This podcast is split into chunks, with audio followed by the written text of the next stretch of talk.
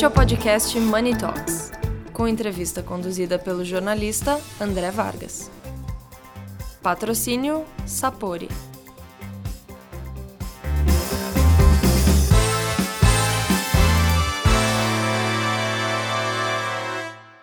Olá a todos, bom dia, boa tarde, boa noite. Eu sou André Vargas, editor de Money Talks e Money Report.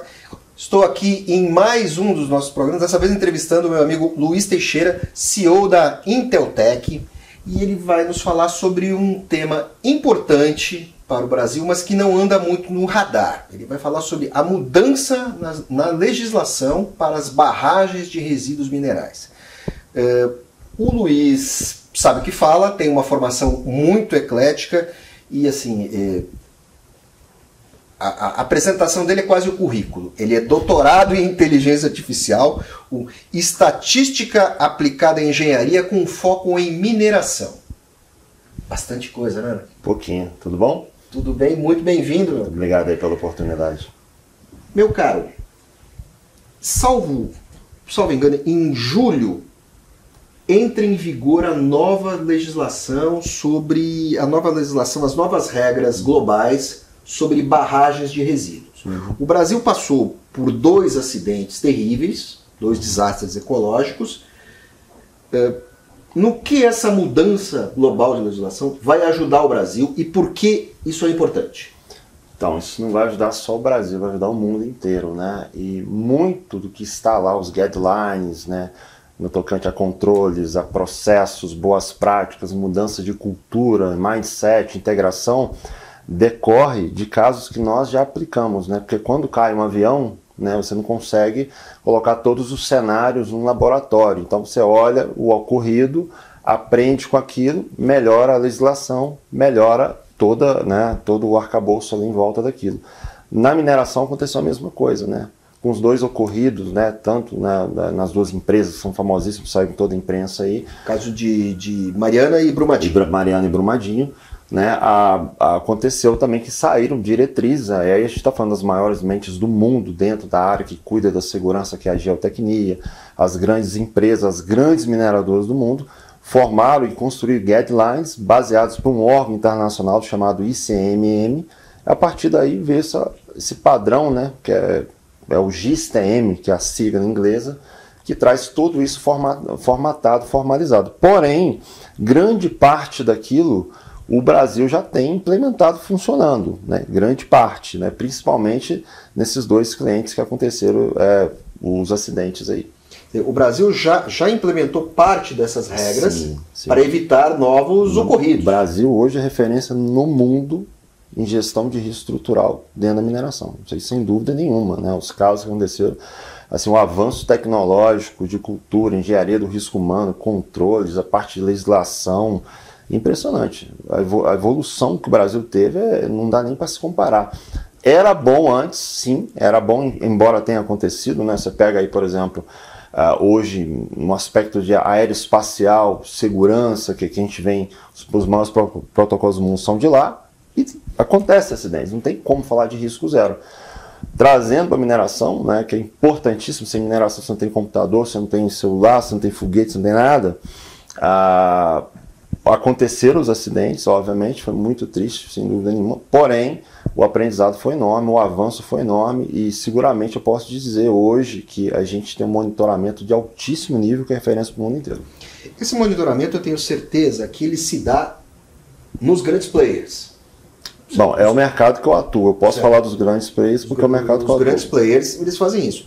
Há alguns anos, na esteira principalmente da tragédia de Brumadinho, eu, fui, eu fiz algumas reportagens sobre isso.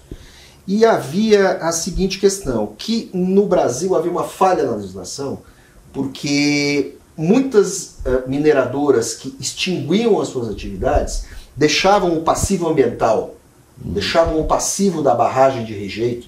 O que nós estamos falando aqui é, é sempre a barragem, né? é onde fica o resto do minério, aquilo misturado com lama Isso. e água, aquilo que vai decantando isso. Só que aquilo não decanta de todo. Uhum. Fica uma parte ainda Isso. no fundo, decanta até o fundo da barragem, uhum. aquilo, aquilo fica lá e eventualmente pode erodir as, as estruturas que estão contendo aquele material. É, no Brasil existem, existem antigas mineradoras, assim, barragens de resíduos que estão paradas. Como é que você vai lidar com isso? Isso tudo, isso tudo é monitorado. Né? Elas, é, o descomissionamento acontece, né? E da mesma forma que acontece o monitoramento quando a operação, né, que o rejeito vem de uma operação, ou seja, Sim, claro.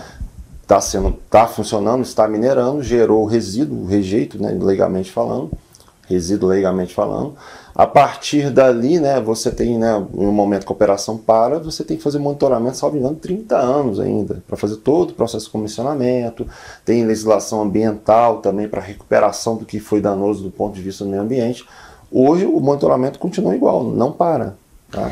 Me diz uma coisa, é, você falou, você falou algo é, interessante dizendo que o Brasil, os grandes players brasileiros, uhum. é, ela, hoje esse pessoal cumpre direitinho essa legislação.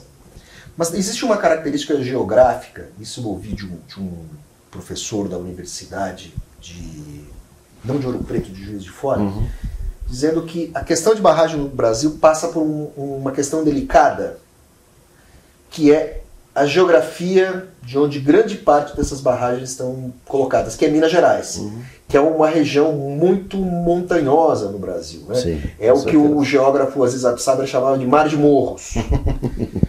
e que essa geografia torna esse monitoramento mais exigente. Confere? Depende da régua que você coloca, né?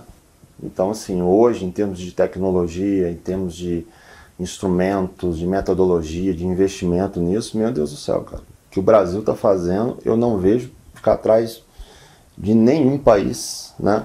Agora, a dificuldade de Minas Gerais, sim, a gente tem épocas de chuva que são complicadas e tudo, mas o trabalho que foi feito posterior né, ao ocorrido, é, com relação, por exemplo, mapas de inundação, todo o investimento em monitoramento, satélite, serviços é, meteorológicos, né, planos de ação emergencial. Não dá para ter risco zero, obviamente, mas hoje a probabilidade de ruptura de uma estrutura é baixíssima dentro do escopo que a gente conhece, dentro né, da, da grande mineração que é o que a gente trabalha. Isso, isso eu posso te falar. Tá? Com relação à legislação anterior a essa, não dá para comparar realmente a evolução que teve. Né? Era uma legislação, não vou fazer juízo de valor, porque realmente eu conheço pouco da legislação anterior, eu conheço da né, pós-acidente, que foi realmente o momento que a gente decidiu sair do setor elétrico e entrar na mineração, porque do ponto de vista tecnológico, para nós era a mesma coisa. O que eu posso ver hoje no Brasil, o Brasil é vanguarda em muita coisa, muita coisa. O que está sendo, por exemplo, é, trazido nesse documento decorre, conforme eu falei, de muita coisa que o Brasil já utiliza que está levando para o mundo agora. Agora me, me, diga, me diga uma coisa. Os grandes players já estão, já estão agindo nisso. Mas você a tem... todo vapor. A todo vapor. Inclusive eu estou envolvido em vários projetos nesse sentido. Agora me diga grandes uma projetos. coisa. É, os grandes players não são todo mundo. Você tem, tem uma série de mineradoras locais, mineradoras que o sujeito está extraindo geralmente minério de ferro, geralmente minério. Esse pessoal está conseguindo acompanhar essa mudança na legislação? Então, os grandes players, se a gente for pegar, é 80, 90% da mineração do país. Correto. Tá? Então, posso dizer que 80, 90% os caras estão a todo vapor, estão indo para cima, botando para quebrar. Esses 10%, né, que seria as medianas pequenas, realmente não é um mercado que eu atuo, né? Porém, o risco potencial é extremamente mais baixo comparado com as grandes, né? Que a gente está falando de estruturas que às vezes tem meio quilômetro de altura, né? Não dá nem para comparar. Uma mineração de pequeno porte aí, vamos botar aí 30, 40 metros. Deus me livre guarde se acontecer algum acidente, mas não dá nem para comparar a diferença de impacto, tá? Hoje é possível, coisa, quando a gente viu o, o acidente de, de Brumadinho, uhum. que esse ele, ele foi filmado, porque ele ocorreu porque tinha uma câmera de tinha segurança, câmera de ali, né? segurança né? ali que, na verdade, estava filmando o pátio. Na verdade, é o seguinte: as câmeras de segurança estão tá filmando o pátio e a estrutura, tá? É, isso já é protocolo aqui no nosso país. Uhum. Todas as estruturas são filmadas. Naquela época já era filmada também. E você tem, você tem a, a liquefação. Certo? Que é um processo físico. Processo físico, chega a qualquer velocidade, isso, isso, isso ocorre. Hoje, é possível você drenar a água que está lá, lá embaixo numa velocidade maior, em vez de ter apenas aquele. Eu estou perguntando porque eu já estive nessas uhum. barragens, uhum. eu sei como funciona, eu já vi uhum. funcionando as estruturas megalíticas. Em vez de deixar só o sangradouro, é possível bombear para fora aquela água, porque aquilo ali recebe também água da chuva. As uhum. pessoas ignoram um pouco isso, mas você tem aquela estrutura que vai recebendo aquela lama de minério e, e aquilo ali está sujeito à chuva também. Toda a chuva que cai nos morros ao redor também acaba escoando para lá. É possível tirar essa água, porque aquela uhum. estrutura foi abalada por causa da, da água que estava lá dentro. A água também, né? Você tem o, o abalo sísmico induzido, você tem o natural, você tem a água, você tem a geometria, você tem a composição de material, né? São é uma combinação dessas cinco coisas. Porém, é como um acidente de avião. É, mas assim, igual eu te falei, né? É, da mesma maneira que na medicina hoje você consegue juntar um monte de informações e prever doenças 20 anos à frente, isso aí eu sei porque é um assunto que eu entendo relativamente profundidade, medicina quântica você consegue fazer isso.